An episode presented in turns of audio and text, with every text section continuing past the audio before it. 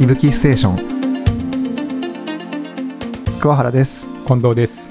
いぶきステーションです。よろしくお願いします。お願いします。こんにちは。こんにちは。桑原くん、はい。雪山行ったことありますか？雪山ですか？はい。いやーまだないですね。まだないですか？はい。まあ、ちょっとね、はい。夏山よりは難易度が高いというか、そうですよね。はい、はい。ちょっと行こうと思わないとなかなか行かないと思いますけど、はいまだない。まだないですねまあいつかは行ってみたいかなってところですけどお興味ははありますか、い興味自体ははいありますねどうして？まあいろんな山系の写真とか見てると、うん。雪山の綺麗な写真とかってあるじゃないですかやっぱりゆ、うんこの時期ならではの、まあ、風景というか、うん。そういうの見れるなと思うので、うん。まあ、ちょっと怖さもあるんですけど、うんなんか行けるようになれば行きたいかなってところですね。なるほどね。ははい。い、そんなね、雪山のシーズンがはい、いよいよやってきますということで、はい、はい。ちょっと今日は、はい、あの雪山登山うん。うんとか、あとはバックカントリースキーとか、はい、とにかくその雪の山での遭難対策、なるほど。しかもはい、最新の技術を使ってはい、最新のテクノロジーを使ってどうやって対策をするかっていうお話をはい、したいと思いますが。はい、よろしいでしょうか？もうぜひ聞きたいです。はい。まあね単純にあの雪山に登るだけだったらはい、その他にもたくさん用意すべきことはあります。うんうん、はい、はい。あの装備のことだったりとか、はい。まあ、そもそもと体力作りとかはい、あのいろんな技術ね。あの、うんうん。例えば滑落した時どうするんだとかはい、ピッケルの使い方とか、うん、まあ、いろんなものを準備しなきゃいけないんで、そうですよね。まあ、本当たくさんやることはあるんですけれども、はい、まあ、ちょっとねあの僕たち息吹をやってることもあって、まあ、最近のあの技術を使ってやるべきはい、こと、最新の技術。はい、はい、にちょっと絞ってお話をしたいと思います。はい、わかりました。よはい、よろしくお願いします。ろしくお願いします。じゃあまずですけどはい、日本のね、はい。山岳遭難ってはい、どれぐらい起こってるか知ってますか？山岳遭難。はい。あ、でもこれは僕、いぶきのお仕事をしてるっていうのもありまして、大体わかるんですけど、はいあの年間、まあ、およそ3000件ぐらいあるとはい。そうですね、ははい。い年間3000件ぐらい。はい。これが、はい。えーコロナでちょっと一瞬減ったんですけどはい。コロナが明けて、はい。ぐんぐんまた伸びてまして。あそうなんですか？そうですね。で、うん。去年が3015件ではい。遭難者数、はい。遭難した人の数は3506人おおまで来てます。なるほど。なので、はい。まあ基本1日に10人ぐらいが遭難してるってことですよね、なんかそう比で計算すると結構ですね。そうですよね。はい。うんそんななんかむちゃくちゃ珍しいことじゃないですよね。毎日10人って、うんうん。はい、なるほど。結構な数の方が、はい。まあ、現在の日本では山で遭難されてますね、はい。はい、ではそのはい。原因って何が多いか知ってますか？原因ですか？はい、あーそれこそうん。イメージであるのははい滑落ちょっと落ちてしまったりとうんかうん。するのが多いんじゃないかなっていうイメージはあります。なるほどなるほど、はい。えっ、とですね。はい。1番は？はい。道迷いです。ああなるほど。はい。これがはい。だいたい直近だと36%あかなり高いですね。はい。まあ3分の1以上が道迷いはい。で2位と3位が大体同じではい。滑落と転倒ああなるほど。そこに来るんですね。はい。まあなんか滑落も転倒も、まあ、ちょっと似てるというか。あ確かに。あの転倒のまま落っこちてしまった滑落って感じなんで。あの確かに。まあその2つが合わせて30%ぐらい。はい。でその先が病気疲労なその他。っていう感じなので、はい。まあ、大体4割ぐらいが道迷いではい。3割ぐらいがあの転んだりで滑落したり、で病気などがその他って感じですね。なるほどっていう感じなんです。はい。結構その道迷いと滑落転倒でかなり占めてますね。そうですね。そして道迷いがね、はい。やっぱり一番多いっていううんうんうん。ことですよね、はい。じゃあ次。はい。そのうち冬山の遭難ってどれぐらいだと思いますか？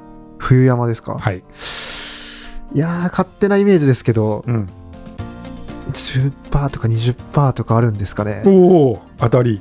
あはいすごい大当たりです。あ本当ですか？はい。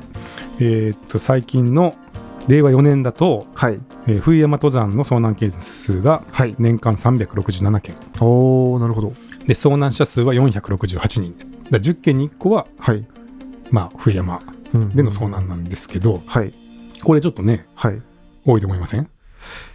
そうですよね。冬山意外とそんなにいるんだなってイメージありますね。そうなんですよ。はい冬山ってそんなにたくさん登らないじゃないですか。はい。いわゆる登山って言ったら普通は、はい。まあ、夏山とかも春秋とか、うんうん雪のないところに行く人の数が多いと思いますし、はい。比率で言ったら、絶対その10倍以上そっちだと思うんですよね。うんうんうん。だから10分の1も冬山登山する人はいないはずなのに、はい。まあ、367件も遭難してるってことは、はいやっぱり夏山とかに比べると遭難の比率が高い確かに。んじゃないかなって思いますよね。そうですよね。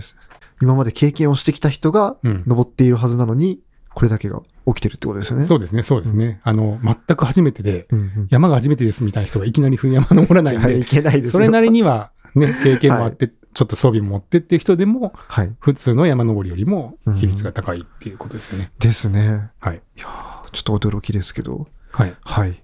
じゃあ、そんなはい。冬山の遭難ですけど、はい。どういう原因で遭難すると思いますか？ああ、なるほど。なんかよく、イメージとして思うのは、うん。多いかどうかわかんないですけど、雪崩とか多そうですよね。ああ、なだれね。はい。はいはい。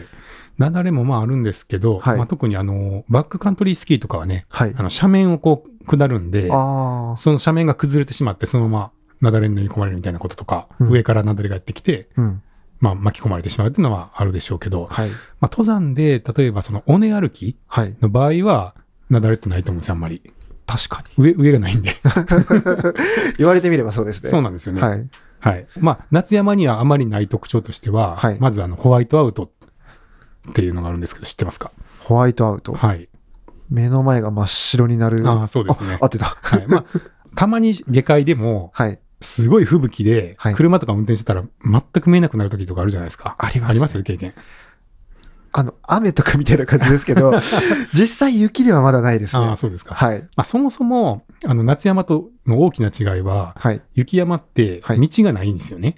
道がない。はい。ほ、ほ。夏山はトレイルがあるじゃないですか。登山道っていうのがあるじゃないですか。ああ、あります、あります。登山道じゃないところは普通木が生えてたりとかして、はい。通れなくなってるんで、はい。ここが道っていうのがあるじゃないですか。あります。雪山ははい一面雪なんで、はい。道ってないんですよ。ああ、そうなんですか？はい。どこでも歩けます。というか、道、道という概念があんまりないですよね。そっか。そうなんです。雪が積もってるから。はい。だから逆に言うと、その道がない藪で閉ざされた山とかも、うん夏山と一緒の条件、あ、っていうか他の山、道のある山と同じ条件で登れるんです。ああ。なんか、ちょっと難しい感じしますね。道なき道を行くってことですよね。そうですね。だから基本的にはもう地図を見ながら、はい。あの、行きたいルートをちゃんと辿っていくっていうだけで、はい。その、登山道っていうのはないんで、ああ。はい。だから逆に言うとね、はいその真っ白なんですよ。そもそもが。で道なんかないんですよ。だから、その中から地形を読み取って、地図の通りに進むっていうのがまず普通より難しいんですが、はい、はい。そこに吹雪が来て、えー雪が降りました。はい。真っ白になりました、目の前が。はい。で本当に視界がね、1メートル、2メートルしかありませんとなると、まあ、それをホワイトアウトって言うんですけど、はい。もう、それはもう地面もないですよね。全部白いんですから。なかなかすごい状態ですね。そうですね。だから目に見えるもので、その行き先を知る手がかりっていうのはゼロになるんですよね、ホワイトアウトっていうのは。はい。でそうするとかなり正確に、はい。その方角とか、うんうんあの地図を見てないと、そもそも絶対正しい方向には進めないですよね。そうですね。はい。だからそういうことってなかなか夏山とか、うん。まあ、では起こりにくいんですけど、もう完全に真っ白になるっていうのはホワイトアウトですね。なかなか怖いですそうね。ですね。で、まあこれはあの、はい、かなり道迷いの原因になるうん現。象ですね。はい。まああとはやっぱ寒いんで、はい。低体温症とか凍傷で遭難される方が多いと。なるほど、なるほど。はいまあ寒すぎて動けなくなるとかね。はい。はい。なるほど。だとすると、雪山でもやはり道迷いが多いって感じなんですかね。そうですね。過去5年間ではい。雪山でもやっぱり道迷いがはい。一番遭難の原因としては多くて。あ、やっぱりそうなんですね。はい。で、その後が転落、滑落ってていう感じなんで、やっぱそのホワイトアウトとかで、はいまあ行き先が分からなくなるのがやっぱり一番多いっていう感じです。なるほど。はい。まあそういう、ちょっとね、やっぱ危険性、リスクの高い雪山なんですけど、はい。別にあの、怖がらせて行くなって言いたいんじゃなくて、まあ、できるだけはい今使える最新の技術も使いながらはい安全に楽しみましょうっていうところで、はい。まあ今どういうものが使えるのかっていうのをちょっと、はいまあ網羅的にあ紹介できればと思います。はい。ぜひお願いします。はい。えーじゃあですね、はい。ちょっとシミュレーションしてみたいんですけど、シミュレーション。はい。。桑原くんがはい。一人で一人で。雪山登山に行きました。なるほど。はいはい。そして、はい。歩いてるうちに、はい。今どこを歩いてるかわからなくなりました。はい。その後、はい遭難してしまいました。はい。さあどうなるでしょうっていうちょっと、どうなるでしょう？はい、シミュレーションしてみましょうか。はい。どうな、どうなってきますか？えっ、と、まあ、何もしないと本当にこのまはいま、凍え死んで、うん。うん降りてこれないっていうはい状況になりますよね。うんうん。で、遭難しちゃった、やばいってなった時にうん、どういう行動をするかってことですかね。そうですね。はい。実際、はい遭難しかけたら、まあ、道迷い始めたら、はい。桑原君はどうしますか？えっ、と、まず、自力でまだ動けるようであれば、なんとか下山しようとしようと思います。なるほどはい。どうやって？道はどうやって見つけますか？道を、これ何何か物とか持ってるそうですか？いいですよ。とりあえず、今考えつくものを全部活用してくれて。はあ、了解です。い。えっ、と、まず、今考えつくものか。コンパスとか読めないしな。あ、コンパス読んだことない。コンパスとかはい。地図を使ってうまくやったことないから、いきなり僕は、うん。あれですね、GPS の、あの、ジオグラフィカさんとか、ああいはいうオフラインの地図に、を見るかな？とは思います。いはいはい。そうですね。はいまあスマホの GPS 機能付きの地図はい。アプリを開いて、開いて、まあ、戻ろうとする。戻ろうとしますね。はい。はい。まあ、そうですね。あの、まあ、これ最初に言おうと思ってたんですけど、はい。まあ、今使えるはいテクノロジーっていうところでは、はいもう GPS 付きの地図アプリ。これ必須ですね。いや、ないと、はい。そもそも僕、夏山とかそういうのも入れないですけどね。あ、そうですか。はいもう、それがなかったら山に入れないぐらいの。あ、もう基本的にうん。そうじゃないかなと思いますけど。逆にいい入り方したかもですね。はい。山のこと全くわからないんで、GPS アプリを持っていくもんだっていう形で入ったってことですよね。そうですね。夏山でも。はい。まあ、僕がね、あのルート送って。やり始めてましたもんね、最初。はい。もう最初に近藤さんから、ジオグラフィカ、これやって、こうやってダウンロードするんだよっていうのを教えてもらったところからがスタートだったんで、うん。はい。だから GPS の地図アプリ、まあ、ジオグラフィカ、桑原君だったらジオグラフィカに、はい。今日の行くルートをあらかじめ入れておいて、はい。その線をたどるように山を行くのが、はいそもそも山だと思ってるんですよ、ね。あ、そうです。それはだいぶ最新テクノロジー活用型。そそれじゃないとき、やり方いいところないってことですか、逆に言ったら、山に。そうですね。おお、だから地図読みとかが、はいそろそろちゃんとやりたいなって思ってるんですけど、まあまあ、でも安全っていう意味ではは、いすごいいいと思います。あの、はい特に事前にルートを入れてるのがいいと思いますね。あよかったです。はい。やっぱ、どれだけね、地図見ても、はい。本来行くべきルートっていうものがないと、うん外れてるかどうかもわからないみたいなこともあるんで、はい。まあ一旦ね、変更はあるにせよ、はいあの予定のルートっていうのを入れておいて、それをたどるっていうのは、今、今、あの、使える地図の中で一番安全だと思いますね。うんあ、よかったです。はい。少なくとも、ま変な方法じゃなくて。そうですね。だからその、まあ、あの、このホワイトアウトとかでね、はい。昔例えば八甲田山の、はい。あの、まあ、映画にもなってて、はい八甲田山死の方向っていう小説にもなってますけど、はい大遭難事故っていうのが、まあ、うん日本、日本のね、軍隊で起きましたけど、はい。この時は、まあ、軍隊が、いあの、や雪の山でよ練習をしていて、えー200人ぐらいで行ってたんですけど、はい。まあ、220人ぐらいのうち、はい。200人がはい。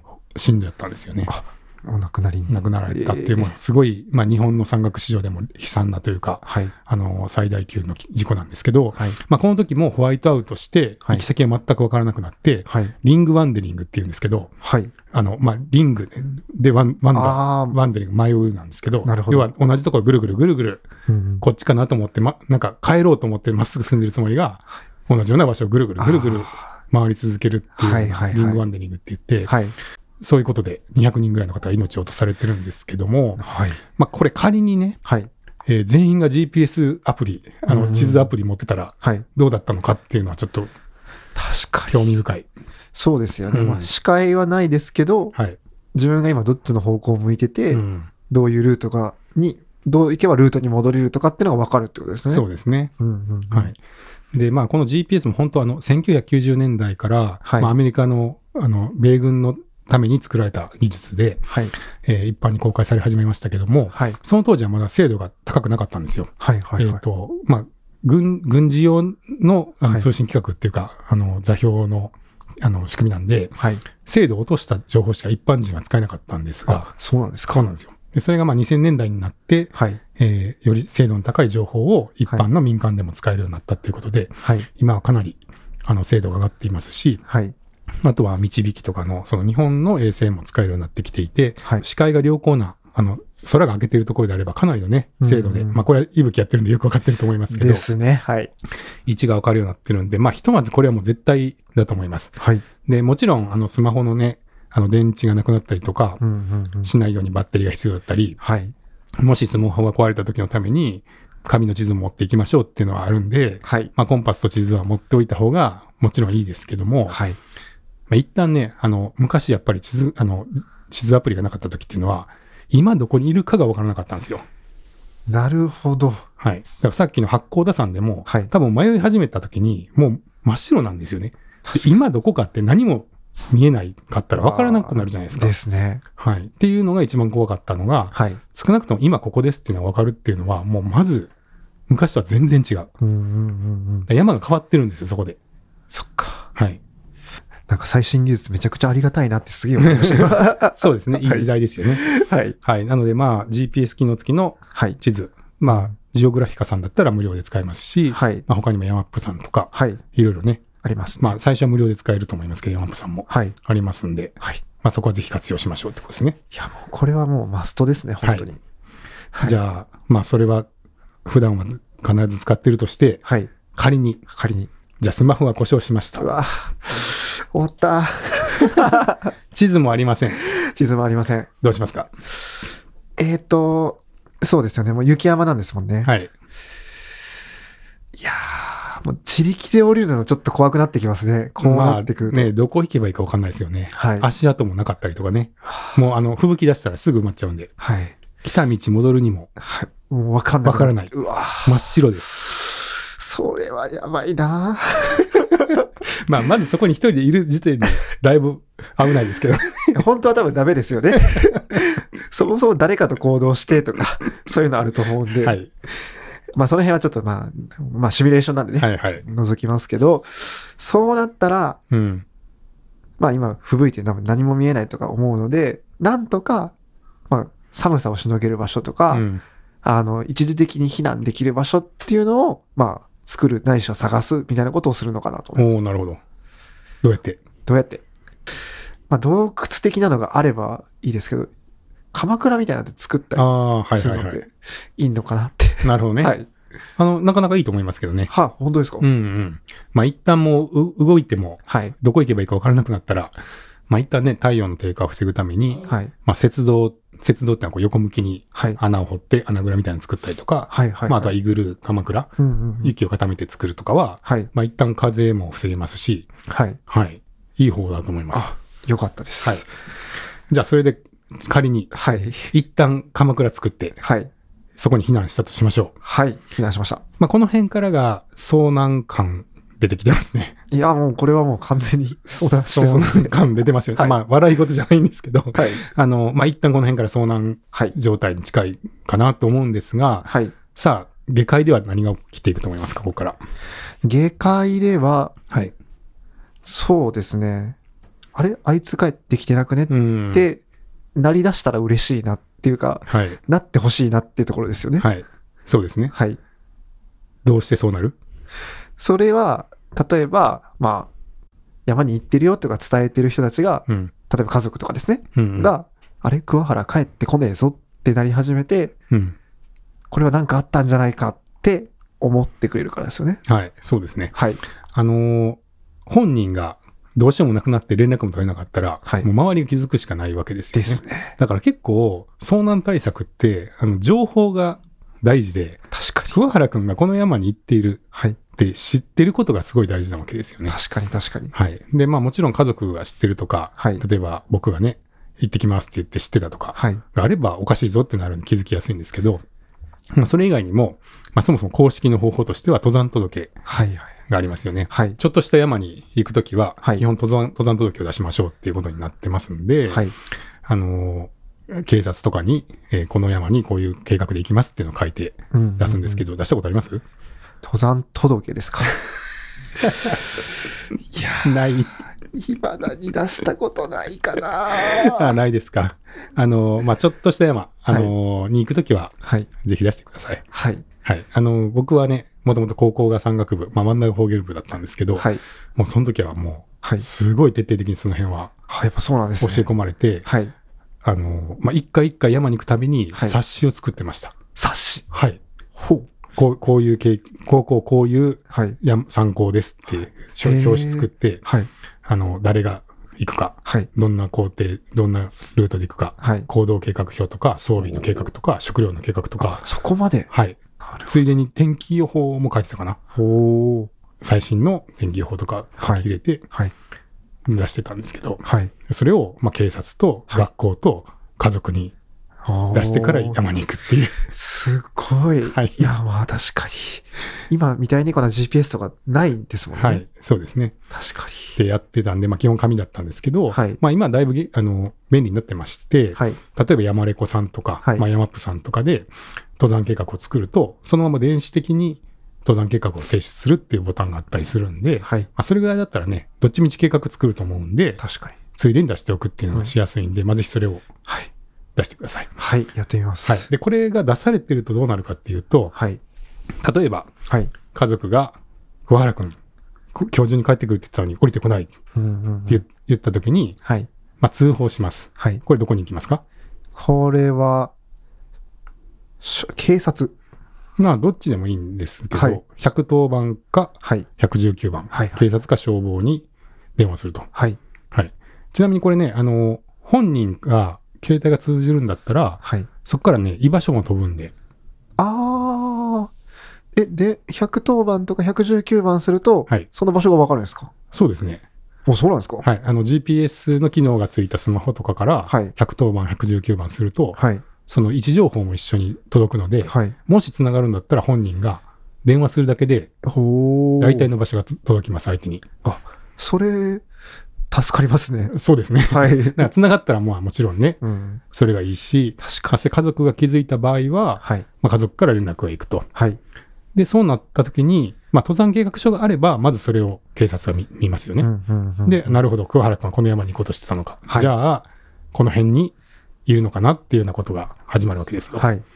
そうなるとどうなると思いますか？その後は、じゃあ、い居場所が分かりました。うん。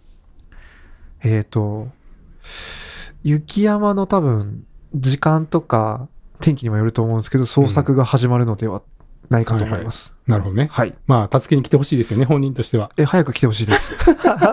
早く来てほしいけど、例えば暗くなってたら、何時ぐらいに来ると思います？いや、夜探してくれないですよね。そこなんですよ。まあ、あの、よっぽどね、はい。入り口から近いとか、はいあとは確実にここにいるとか、はいあれば入る場合もあるらしいです。あ、そうなんですね。はい。だけど、まあはい基本的に居場所もわからない人を夜中に助けに行くってことはしないですよね。うーん。どこにいるかもわからなかったら。ですよね。探す側の人もちょっと危ない感じしますもん。ですよね。はい。ってなると、まあ一晩は鎌倉の中で過ごしてください。なんとか生き延びます。だからまあね、あの、装備的には本当はそのビバークの用意とか、はい非常食の用意とか、はい防寒着の用意とか、あの、エマージェンシーシート、はい。ね、ちゃんと車るやつとか、はいまあいろいろそういうものが本当はあった方がいいっていう話なんですけど、はいまあ一旦そういう装備の基本的なところははい。置いといて、置いといて。まあ技術で何ができるかっていう話ですけど、はい。じゃあこれ、翌朝にはい。捜索が始まりましたってなったら、はい。えーどうなるかっていうことなんですけど、はい。えー基本的にはその地元の消防の方とかはい。が歩いて捜索に行ったり、あとはヘリを飛ばしたりしますね。あそうですね。はい。で、この時に役立つのが、はい。ココヘリ。ココヘリさん。はい。ココヘリ、はい知ってますか？ココヘリ、もちろんあ、そうですか知ってま。す。はい。結構ね、登山をする方、今かなり持たれていると思うんですけれども、そうですね。はい。これは小型のビーコンはい。になります。はい。電波としては、はい。920MHz 帯のはい。はい。はい。電波を使ってまして、はい。だいたい16キロぐらい飛ぶらしいです。あ、16キロ？はい。結構ありますね。そうですね。ちょっと離れていてもはい。居場所がわかるとはい。いう、まあ、ビーコンですね。で、料金が、入会金が3300円で、年会費が5500円です。はい。なので、だいたい年5、6000円ぐらいで払い続けると、まずビーコンを貸してもらうことができて、はいで、年間で登山に行った時にヘリで捜索してくれたりとか、あと24時間対応で電話に応じてくれたりっていうサービスが受けられると。なるほど。はい。サービスが手厚いですね。はい。で、ここヘリ持ってると何が起こるか知ってますか？ここヘリですか？はい。ここヘリを持ってると、まあ、遭難しましたって分かった後に、その位置が特定できる？どうやって？どうやって？どうやって？方法ですか？はい。なんか、なんか出る、出るとかじゃないですか まあ、ヘリなんで、はい。ヘリから基本的に探すんですよ。ここ。ヘリにここってわかる。あ、なるほど。じゃあ、はいヘリが飛んだ時に、はい。だからさっきの桑原くんが帰ってきません。そうなんです。はい。で、翌朝になりました。はい。で、天気がね、良ければヘリが飛べるんで、はい。ここ辺のヘリが飛んでいって、で、大体、その、この辺にいそうだっていうところをめがけてはい。行って、で、その、アンテナをこう向けて、桑桑原くんの電波を探すっていう捜索が始まります。はい。で、だんだんこう近づいていくと、この辺にいそうだっていうのがわかるんで、うんうんそれで桑原くんの位置と居場所がわかるんですけど、救助はしてくれません。え？ちょっと待ってください。はい。救助していただけないんですか？あの、ヘリがすぐ近くまで来るんですが、はい。帰ってきます。なんと。はい。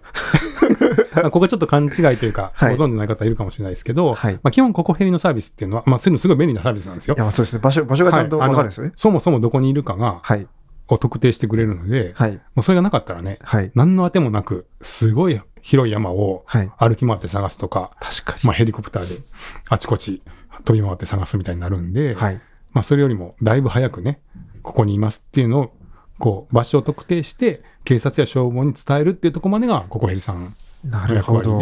本当の救助ってのはちょっと専門的な技術とかもいるじゃないですか。例えばロープではい。登山者を釣り上げるとか、かなり訓練のいるようなあの技術もいるんで、はい。そこは、あの、警察とか、うん山岳救助隊とか、消防のお仕事になるっていう。ああ、なるほど。はい。最初ちょっとびっくりしました。あの、意地悪でやってんじゃないからね。はい。あの、ただ、助かったって思ってからもうワンテンポあるそうですね。そこで終わりじゃないぞというところだけ心しておいた方がいいですね。はい、そうです。なるほど。はい。まあ、にしても、そうやって早期に、はい。えー探してくれる可能性があるっていうことで、はいやっぱりああると安心っていうことで、たくさんの方が今、なるほ持っど。ているんですが、はい。まあ、ただちょっと弱点というか、もありまして、はい。一つが、えー夜はヘリは飛べないですね、基本は。ああ、そうですよね。はい。あの、そんな山のね、危ない地形のところに夜に飛んでいくことはできないんで、はい。夜にここですっていうのはないですよね。そっか。はいはい。で、あと、翌日になったとしても、はい吹雪とかで、風が強すぎるとか、はい天気が悪くいとはい。飛べないですよ。そうですよね。ヘリですもんね。だから、その、例えば吹雪になって道迷って、はい。鎌倉で今、桑原が待ってるんですけど、はい吹雪がやめませんってなると、晴れるまで待ってください。いやー、そっか。いやー、そっか。ちょっと辛い。ちょっと辛いですね。ですよねはい。はい。ただ、まあ、あのこれがね、はい。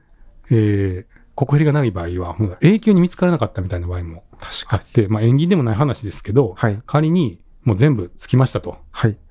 食べ物も尽きては、い力も尽きて、はい命が尽き尽きてしまったと、桑原君。命も尽きてしまった。で、はい。仮に亡くなってしまった。まあ、まあ実際そういうことがね、年間何百件もあるわけですから、はい。まあ実際そういうこともあり得るんですけど、はい。ってなった時に、まあ、生命保険を例えばはい。ごご家族かけてたっていうかもらえるってなっても、はい。はい。遺体が見つからないと、はい。これ降りないんですよね。あ、そうなんですか。はい。まあ、いあくまで行方不明な状態になると死亡って確定しないんで、はい。はい。そうすると生命保険のその死亡のはい保証金が出なかったりする。あ、なるほど。はい。なので、例えば仮に、はい。あの、命が絶えたとしても、はい。まあ、遺体がみちょっと遅れて見つかることにも意味はあるんです。意味はあるというか、すごく意味はあるんです。そうですね。はい。ただ、はい。助かりたいですよね。僕は助かりたいです。まあ、あの、ほとんどの人はそうだと思うんで、基本生きてるうちにはい。帰りたいじゃないですか。いや、そうですね。はい。だけど、まあ、ちょっとこのココヘリの特徴としてはい覚えておいていただきたいのは、はい。割とこういう遭難したってなって、はい。翌日以降に、まあ、明るいうちだったらその日に飛ぶかもしれないですけど、はい。まあ、基本こう夜帰ってきませんってなってから、はい。翌日になって、天気が良くなって、で完全にもう警察とか消防が動いてるような状態、遭難状態になってからうん役に立つビーコンです。なるほど。だからかなり、まあ、後期というか、まあ、し終盤戦っていうんですかね。うんもう相当な状況ですよね。に。ですね。あの、遭難ですなってうん、ヘリが飛んでるっていう時点で。確かに。からが役立つ技術です。なるほど。逆にそのフェーズまで行ったら大活躍はいしてくれるけどってところはあるんですね。そうですね。で、逆にメリットとしては、はいあの、携帯の圏外でも通じるんで。基本そのビーコン自体が電波を出してるんで、はいはいはい。あの、携帯の圏内だろう、圏外だろうが、はい。割と16キロぐらいまで近づけばはい。見つけられるとなるほど。いう特徴があります。なるほど。はい。じゃあもちろんですけど、16キロ以上の操作範囲があったら結構見つけるのは大変そうですね。それが、はい。だから、はいまあ、全部必要なんですよ。登山計画書を出しましょうとか、はい家族に言っておきましょうとか、はいはいはい。まあ、そういうのがあって、ようやく確かできるだけ早く来て、その場所に来てくれるわけで、に。なるほど。ちょっと山行ってくるわ、つって、日本中どこ行ったかわからないみたいになったらかなり大変です。それじゃダメなんですね。ダメです。計画書出して、はい。この大体この山だよって分かるようには絶対にしとかないとダメってことですね。そうですね。なるほど。はい。だからまあ、どれだけがあれ、どれか一個があれば完璧っていうんじゃなくてね、はい。まあ、全部必要ですってことなんですよね。やっぱり昔からされてることっていうのは。はい。なんで、まあ別に、あの、どれかだけがいいっていうんじゃなくて、はい全部あった方がいいっていうことなんですけど、はい。まあそういう特徴があるのがここヘリはい。ですね。はい。はい。続いて、はい。まあこれ今だいぶ最後の方に活躍しますっていう話でしたけど、はい。もっと短期のもので雪山で活躍するものがはいありまして、はい。はい。はい。それがナダレビーコンです。おー、なだれビーコン。はい。はい。知ってますかナダレビーコンって？なだれビーコン。でも結構最近バックカントリースキーの方とかうん。の話が出た時によく聞くかなと思います。はい。よく知ってますね。はい。はい。えー、ナダレビーコンっていうのは、はい。まあ、な名前の通り、はいその雪崩で埋まってしまった時に、はい。埋まった人を探すように開発されたビーコンあ、そういうことだったんですね。ですね。はい。だからさっき、あの、小原君が最初言ってた雪山ならではの雪崩はい。の遭難の時に、はい。まあ、埋まっちゃうんですよね。そっか。で、そうするとどこに埋まってるかがわからなくて、はい探すにも大変ってなるんで、はい。まあ、その時に電波で探そうっていうために開発されたものです。はい。はい。はい。ちなみに雪崩ではい。埋まったらはい。何分ぐらい持つと思いますか？人って。人、はい。何分ぐらい？いや、だって雪の中に埋まるんですよね。はい。へえ。20分とか30分は、勝手なイメージ生まれたら限界な気がします。はいはいまあ、感覚的にもそうですよね。はい。はい。大体よく言われているのが、え15分以上を超えるとはいはい、急に生存率が下がるって言われてます。ああ、そうやっぱりそうなんですね。はい。なので、まあ、埋まって10分から15分以内ぐらいにはい。掘り起こさないといけないはい。はい。はい。っていうのが雪崩はい。ですね。はい。で、そのために使うのが雪崩ビーコンなんですけど、はい。えー10分から15分ってことは、基本ヘリとかじゃないんですよね。確かに。はい。あの、消防に通報してとかっていうはレベルの話じゃなくて、まあ、基本バックカントリースキーとかそういうのに行くときは、はい。一人で行かずに複数人で行きましょうっていうことが、まあ、教科書的には言われていて、はい。でその時に相方が探してくれるっていう想定のものです。ナダレビーコンっていうのは、はい。457kHz の電波を使うんですけれども、うんえーこの電波を使うと、だいたい数十メートルぐらいの範囲まで電波が届きます。あ、そうなんですね。はい。だから、ヘリからとかは届かないんですけれども、はい。まあその近くにいる半径数十メートル範囲ではうん。探すことができるっていう、そういうものです。なるほど。これはもう国際的に共通化されてきていまして、はい。あの複数のメーカーが大体5万円ぐらいではいナ。ダレビーコンの端末をはい。発売してるんですけれども、あの相互にあの互換性があって、はい。まあ、両方使えるっていうようになってます。ああ、じゃあ、どのメーカーのものでもはい。使えて、そのビーコンさえ持ってたら、まあ、誰が埋まるかわからないじゃないですか。はい。お互いに探し合えるってことですか？あ、そうですね。はいはいはい。で、あの仕組みとしてはですね、はい。これがあの送受信機能がついていて、はい。最初はみんな送信モードではい。歩くんですよ。誰が埋まるかわからないんで。ああ、なるほど。そういう、そういうことですね。はい、はい。電波を出す状態ではい。首とかからぶら下げてはい。雪山を行くんですけど、まあ、雪崩で埋まっちゃいましたと。はい。そしたら、えー埋まらなかった人が受信モードに切り替えて、はい。それをアンテナのようにして、はい。どっちから電波来てるかっていうのを探します。ああ、なるほど。はい、で、この探し方としては、はい。そのなだれた面を上からジグザグにはい。はい。こう探していって、はい。ではい。近づいてきたら、その電波の強い方に向かってこうぐるぐるぐるっと螺旋状にはい。はい。近づいていくとか、なんかいろいろ方法があるんですけど、はい。まあ、そんな感じで、え基本的には一緒に行ってた人が探すためのビーコン。なるほど。うん本当に、まあ、友達とか知り合いを助けるためのものなんですね。そうですね。やっぱ10分15分以内の話なんで。確かに。はい。で、まあ、ここだなってなったら、はい。ちなみに、ビーコン以外にはい。三種の神器っていうのがありまして、はい。最初にビーコンで場所を特定します。はい。で、その次に、プローブ、プローブ。またはゾンデって言われる、はいまあ、棒ですね。ああ、はいはいはい。まあ、ポールみたいな感じで、はい。こう、伸ばせる棒を、で、雪の上から、こう刺していって、はい。人を探す。あ、感触があるかどうかを。はいさすがに僕もそれやったことないんで、その人の感触って、どうなんだろうってちょっと確かに。ドキドキしますけど、はい。まあ、とにかくツンツンツンってやって、はい。あ、ここにいるって見つけて、はい。で、最後に、あの、スコップ。はいはい。まあ、スノーショベルですね。ショベル。はい。で、雪を掘り起こして、うん。で、助ける。なるほど。はい。まあ、スノーショベルはね、さっきの鎌倉作りとかにも便利なんで、はい。まあ、ああったら便利です。ああ、確かに。はいそうですね。便利だ。はい。はい。っていうのが、はい。あの、ナダレビーコンですけども、はい。い大体わかりました？や、わかりました。うん。でも、雪崩の場合だと、はい。一人じゃないっすよ。じゃない場合もあるんですよね、きっと。はい。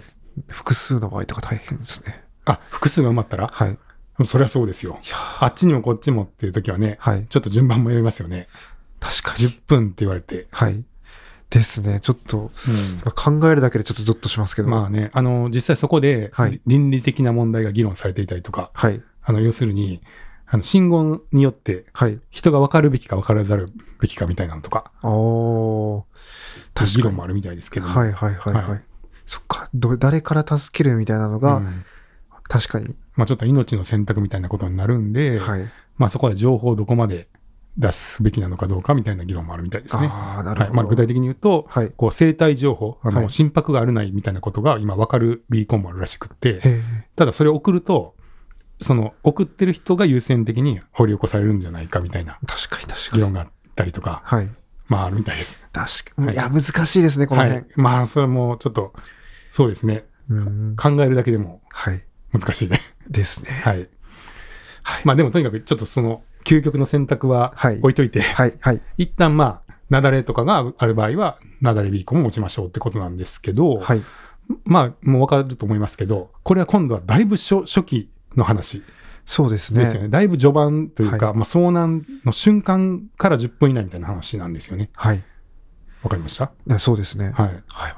ですよね。めちゃくちゃ一瞬の話ですね。そうですね。はい。はい。まあもちろんその後でね、もう助からないとしてもさ掘り起こしたいっていう時にも使えるとは思いますけど、はい。まあ、かなり初期に活躍するっていうのがうんうんうん、雪崩ビーコンです。はい。はい。そして、我らが、我らが息、吹、あ、ここで登場ですか。はい、はい。の話にはい。入っていっていいですかね？はい。お願いします。まあ、息吹 GPS なんですけど、はい。まあ、今までトレイルランの大会はい。でかなり導入をしていただいてるんで、はい。結構トレラン用の端末っていう風にうんうんうん。認識されている方も多いかと思いますけど、はい。これあの、普通に登山の安全対策、うんまあ、さらに雪山とかバックカントリースキーにもぜひ使っていただきたいと思ってます。はい。で、なぜかというと、はい。まあ、既存のもの、既存の技術を別に置き換えるとかじゃなくて、まあ合わせて使っていただくとすごいまた安全性が高まるものだと思ってまして、はい。まあ、さっきのシチュエーションで言うと、桑原くんが息吹端末を持ってましたと、はい。雪山に行くとき。はい。まあ、次行くとき多分持っていきますよね。もう絶対持ってきますよね。まあ、持っていましたと。はい。で、道迷いで帰ってきませんっていうときははい、どうなると思います、まあ、途中までの軌跡とかはうん。分かりますよね。何時何分にこの場所にいたっていうのは、息吹だとログが残るので、そうですね。はい。はい。まあ、いぶき改めて説明しますと、えー3分に1回現在地を送信するっていうい GPS のトラッカはい。ーになってます。はい。料金を案内してもらっていいですか？あ、はい。えっ、と、料金はですね、えー端末代が、えー税込みで19,800円。えーそしてですね、あと月額利用料が、えー月880円頂戴しております。はい。ということなんで、まあ、年間だいたい1万円ぐらいになりますよね。そうですね。なので、先ほどのココヘリさんとかの年間5、6千円に比べると、えーちょっとお高いんですけれども、はいえー後から出てくるガーミンのインリーチとか衛星通信を使った端末で年間数万円かかるものに比べると安いっていう、まあ中間価格帯みたいな形になりますね。そうですね。まあ、いぶき GPS なんですけど、はい。ずーっとこう3分に1回、あの、ライブ配信をしておけば、あの、地図ではい。うん履歴が送信されるんですけど、はい。まずですね、あの、このリンクをはい。登山届にも書いておいていただきたい。あー、なるほど。はい。僕はそうしてます。はいはいはいはい。はい。あの、特にね、ちょっと前回、前々回か、ご紹介したイベント作成モード。はい。イベントを作ると、はい。あらかじめ予定のルートを入れてお上で、イベントページを作れますよね。はい。でそうすると URL が確定するんで、はいそのリンクを登山届に入れておくと、まあ、いざこうやって捜索ってなった時に、はいもう警察の方がそれを押せば見れますんで、確かに。はい。すごい。あ、それいいですね。はい、僕はそうしてます。はい。すいません。いつも近藤さんとかにパッと送るぐらいなんで。ちなみにあの、トレランレースでも主催に入ってるやつは、はい警察の届けでい今でもそれで出してます。全員のはい。選手の位置はここでわかりますっていう登山計画書に書いてなるほど出して。ますね。はい。はい。そうするとかなりリアルタイムの位置がわかる可能性ありますね。そうですね。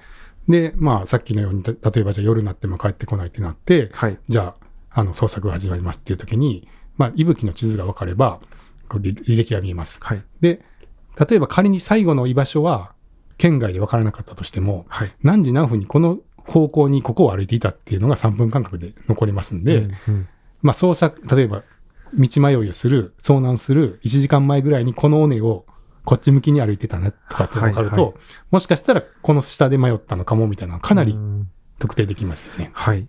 で、もしこれが仮に最新の位置まではい。表示されている場合は、はい。さらに早く助けに行ける可能性がありますよね。そうですね。はい。あの、もうね、えっと、例えば5分前のところまではい。い表示されているってなったら、もうほぼ確実にそこにいるじゃないですか。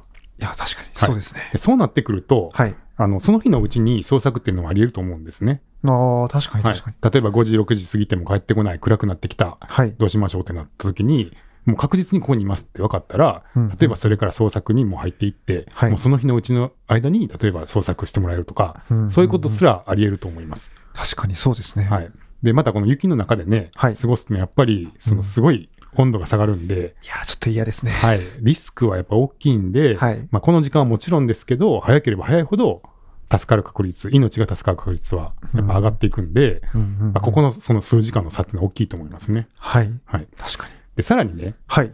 これね、うんうんあの、今は、えー一応遭難した後、桑原くんがはい。鎌倉に入った後の話をしてますけど、はい。そもそも息吹を持っている場合は、うんうんさらに前うん、で対応が始まるって可能性がありますよね。なるほど。はい。例えばですけど、はい。えーもう道迷いしてます、はい。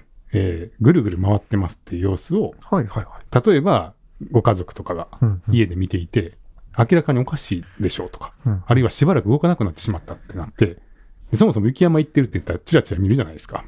ああ、なるほど。確かに。はい。で、ちゃんと帰ってきてるかなとか、降りてきてるかなってご家族が例えば見ていて、明らかになんか違う場所に行ってるとか、あとはコースがね、最初に表示してあったら、なんかコースから外れた方を歩いてるってなったら、うんもしかしたら桑原くんが道迷い始めたって気づいてない時にすら、ああ、なるほど。家族が気づく、友達が気づく場合すらあると思うんですよ。はい。登ってる本人じゃなくて、はい周りの人が見てるからこそってことですよね。そうですね。うんで、実はね、あの、これってトレランレースで起きていることで実際に。確かはい。例えば、あの、僕、レイクビワではい大会本部の役割をやってますけども、に。はい。あの、選手がね、まだ気づいてない時でも、本部側では、あ、選手間違ってるなっていう時があるんですよ。うんうん、で、まあ、その道をちゃんとルートファインディングするっていうのも競技の一部なので、あまりその干渉はしないように最近はしてるんですけど、はい。とはいえ、例えば、この山をね、そのまま降りていくとえらいことになるよみたいな、うんうんうん ちょっと危険性があるとか、はい。本当にこう結構ロストの規模が大きすぎて、うんまあ、先週の精神的なダメージも大きいだろうという時はもうそろそろちょっと言おうかってことで、こちらから電話をかけて、あの、すいません、あの、すいませんっていうか、そちら間違ってますよと。うんうんはい。ちょっと道違いますよって言って、はい。えって言って、選手が帰ってくるみたいな、あの、そういうことをやるときもあるんですよね。で、息吹っていうのは、まあ、そういうことができてしまうんで、まあ、もともとね、あの、行く予定だったルートさえ引いてあれば、はい。まあ、ちゃんとそのルートに乗っかってるか、外れてるかっていうのは結構誰でもわかることなので、ですね。まあ、それでだんよっぽど外れてたりとか、間違った方向に進んでるなって思ったら、もしかしたら本人が気づく前にうんうんうん電話がかかってきて、そうですね。桑原君、大丈夫？そっちじゃないよ。っていうのが急にかかってくるんですね。っていうことすらあるじゃないですか。はい。で、これは他の技術では起きないことですよね。確かに、これはもう、まあ、リアルタイムにトラッキングしてるからこそってところですね。はい。あとは予定のルートとかをちゃんと作っておいて、あの、こういう道を歩く予定ですっていうのをやってるから、はいあの位置情報共有だけだったら他のアプリとかもありますけど、はい。やっぱちゃんとルートを表示して、うんうん。見えるようにしているっていうところで。予定に対してどう違うかっていうのが分かるっていうのが大きくて、はい。ってなると、まあ、さっきの遭難の終盤、中盤っっていう話もしましたけど、そもそも序盤からすぐ気づいてもらえたりとか、もしかしたら遭難が始まっ本人の中では始まっていない、確かに。まだ普通にルンルンって歩いてるだけの状態から、すでに未然に違うよっていうことすらまああり得るっていうのが、まあ、勇気の特徴かなっていうふうに思いますね。そうですね。はい確かに。未然に防げるっていうのはかなり大きいですね。そうですね。だからまあちょっとこう、えー遭難のフェーズで、はいそれぞれのフェーズで、えーどの技術が役立つかっていうのをこう時間軸に合わせて今まで話してきましたけど、はい。でここヘリとかはまあやっぱり遭難した次の日とか、うんヘリが飛び始めてから活躍する技術ですと。はい。あとは雪崩は、えーかなりあの遭難直後ですね。うん雪崩に巻き込まれてしまった直後にぎあの使われあの活躍する技術ですっていう話をしましたけど、まあ、息吹に関しては、えーまあ、中盤、その捜索をより早めに動くっていうところから、さらにその前の段階、うんうんもう遭難しかけてるのか、この人はもしや、みたいな、ね。あのそういう段階から活躍する可能性がある、まあ、うん技術ですっていうことですね。本当にそうですね。はい。なんでね、あの別にあのどれがいいとか悪いとかじゃなくて、はいそれぞれね、あのメリット、デメリットというか、得て増えてがあるんで、はいまあやっぱりいいところを組み合わせて使うのが、まあ一番安全で、まあ理想的にはもう全部持ってってくださいっていう確かに。感じなんですけど、はいまああとはね、予算とこのこととかもあるんで、はい。まあ自分が行きたい登山だと、ど、どこが一番、こう、対策しておくと安全が高まるかっていうのはちょっともう登山のスタイルとか山によって変わってくるんで、そうですね。まあ、そこを見見極めてもらって、はい。自分の参考のスタイルに合ったものを優先的に選んでいただくといいんじゃないかなって思いますね。そうですね。ちなみに、はい。この GPS 端末、はい。他にないんですかっていうおー。ね、そうですね。ご質問もあるかもしれないんで、はい。ちょっと他の GPS トラッカーのご紹介ももうしちゃいたいと思います。はい。まずは、はいえースマホアプリですね。はい。はい。あの、そもそも端末とか専用端末買わなくても、あの、スマホアプリでも位置情報の共有っていうのはできます。うん、うん、うんうん。ヤマップさんだったりとか、はい。えージオグラフィカでもできる。ジオグラフィカさんでもできるようになってきます。ではい。あともうストラバとか、はい。なんなら Google マップとか Google マップもできますよね。できますすので、あの、そもそも位置情報を共有しするっていうのを一番手っ取り早くやるには、はいスマホのアプリが一番早いです。はい。で、これでもかなり安全性高まるんで、はい。何もなかったら、あの、特にあ危ないなって思うときやっていただけたらいいと思うんですけど、はい。まあ、欠点としては、はい。電池がめっちゃ減る。うーん。それは、はいなんとなくわかりま。ですすよね。あの、GPS の機能だけだったらそこまでじゃないんですけど、さらにそれを都度、そうしどんどん送信するっていうことをやると、まあ、結構、あの、スマホの電池を食うんで、はい。まあ、いざね、遭難したとかいう時に、はい地図が見えなくなったりとか。緊急の電話ができないっていうのも困るんで、はい。まあ、もちろんモバイルバッテリーとか余分に持って行ってもらうのがいいと思いますけど、まあ、ずっとね、こう地図見ながら、うん。こう歩く、歩いたりするのに、はい。まあ、しょっちゅうその充電するっても大変なんで、まあ、その端末を分けておく方が安全っていうところはありますね。はい。はい。そこはうまく見極めてもらってってはい。いうのが一つです。それからですね、えー GPS トラッカーですごいお手頃なのが、はい実は子供の見守り端末ですね。に。おー、なるほど。はい。あの、これいろんな会社から何種類も出てるんですけど、はい例えばミクシーさんがやってる見てね見守り GPS とか、はい、はい。まあ、GPS ボットさんってとこが出してるものとかで、はい。だいたい5、6千円ぐらいの端末でうん、月額500円ぐらいの GPS 端末が出てます。なるほど。はい。あの、小学生の方とか、まあ、お子さんの見守り用に使える端末ですね。はい。かなり、いぶきに、いぶきの値段に比べても安価ですね。そうですね。かなりお手頃ではい買い,、買い求めやすいんですが、はい。で、これも、えー端末の仕様としてはそんなに変わらないんで、はいあの結構トラッキングできると思います。はい。はい。が、えーちょっと欠点としましては、はい。まあ、欠点というか、あの、すごくいい商品なんですけど、山で使うにははい若干、あの困るというのが、はい。これもともとね、はい。あの、お子さんの居場所を知るための端末なんですよ。ああ、そうですよね。だから、はい。人に知られちゃえらいことになるじゃないですか。確かに。本当ですね。このお子さんの居場所を URL 一つで、はい世界中がわかりますとかって危なすぎるんで。それはちょっとってなりますよね。はい。なので、その設計としてプライバシーの部分がかなりがっちりしていて、はい。基本的にはペアリングしたスマホでしかはい。見えないとなるほど。いう仕組みになってますので、はい。もし仮にね、これあの、登山届に、あの、居場所のリンクを貼りたいとか、はいはい遭難したっていうことで、まあ、居場所を警察の方に共有したいとなっても、なかなかできなできないんですよ。はい、確だかからその辺が、あの別にこれどっちがいいとか悪いじゃなくて、用途が違うっていうだけなんですけど、に。はい。あのとてもいい端末なんですが、えーいざ山で遭難したってなった時に、はい。結構情報共有には困ると思います。確かに。はい。そうですねはい。で、一方でね、まあ、勇気の場合は、基本的に山では、できるだけたくさんの人に見てもらう方がいいだろうっていう設計思想になっていて、はい。まあ、リンクさえ知っていれば、基本誰でも見れるっていう仕組みで、例えばレース中にみんなが見見守れるようにとか、はいまあ、遭難の時にみんなでその位置情報を共有して、なるべく、あの、迅速にはい。捜索ができるようにっていうような設計思想になってるんで、はいまあ、設計の考え方が違うっていうところですね。そうですね。はい。で、ここはもう、なんていうのかな、今後もどうしようもない部分というか、うんうんどっちも、どっちじゃないですか。うん。そうですね。はい、お子さんの居場所はそんなに簡単には 共有できちゃダメなんで、もう仕方ないと思うんで、はい。まあ、ここがまあかなりあの思想が違うというか、方向性が違う製品にはなってますが、はい。はいまあ、端末はたくさん売れてることもあって、かなり求めやすいっていうふうになってますね。はい。えーそれからもう一つ、はい。衛星通信。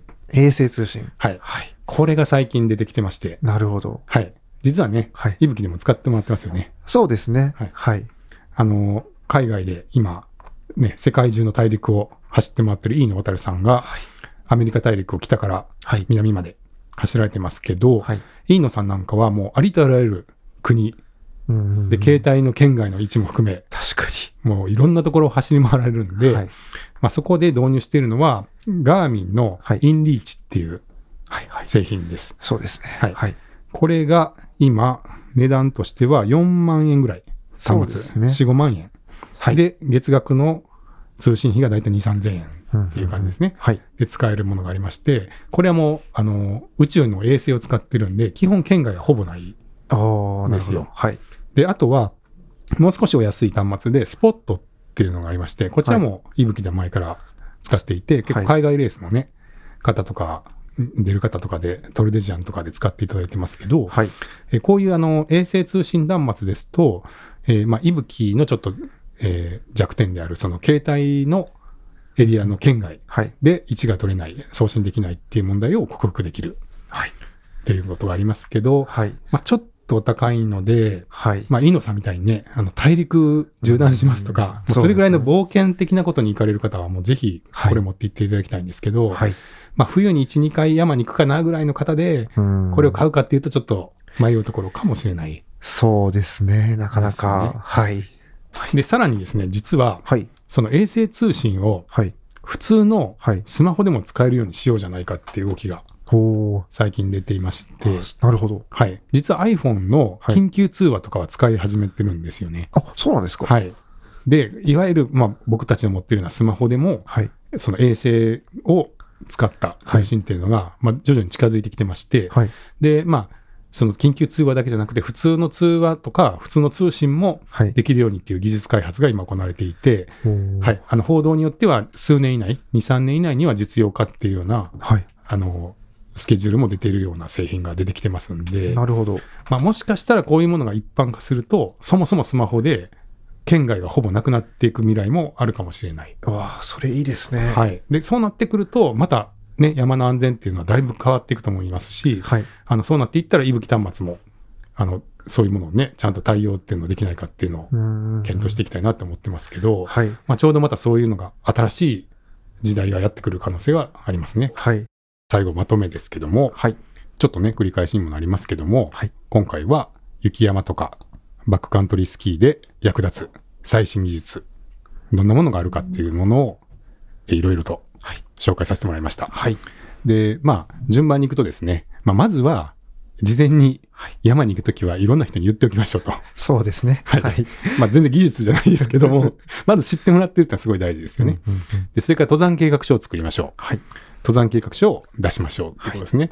えーそして、えーまあ、まず、えー、雪崩に合いそうな場所に行くときは、なだれビーコンを持つといいですと。はい。で、なだれビーコンっていうのは、まあ、なだれにあってから、割と10分、15分の間に見つけてもらう可能性を高めるものですっていうことです。そうでした。はいそれと同じように、まあ、遭難初期から中盤にかけて役立つのが息吹ですと。うんうんまあ、GPS トラッカーですね。そうです。GPS トラッカーを持っていて、えーそのリリンクを知り合いとか、はい。警察の方に届け出をしておくと、かなり初期版、初期とか中、中盤で活躍しますと。はい。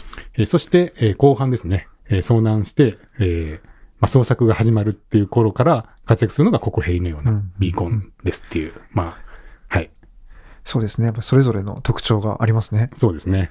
はい。だいたい整理としては分かりましたか？はい。わかりました。はい。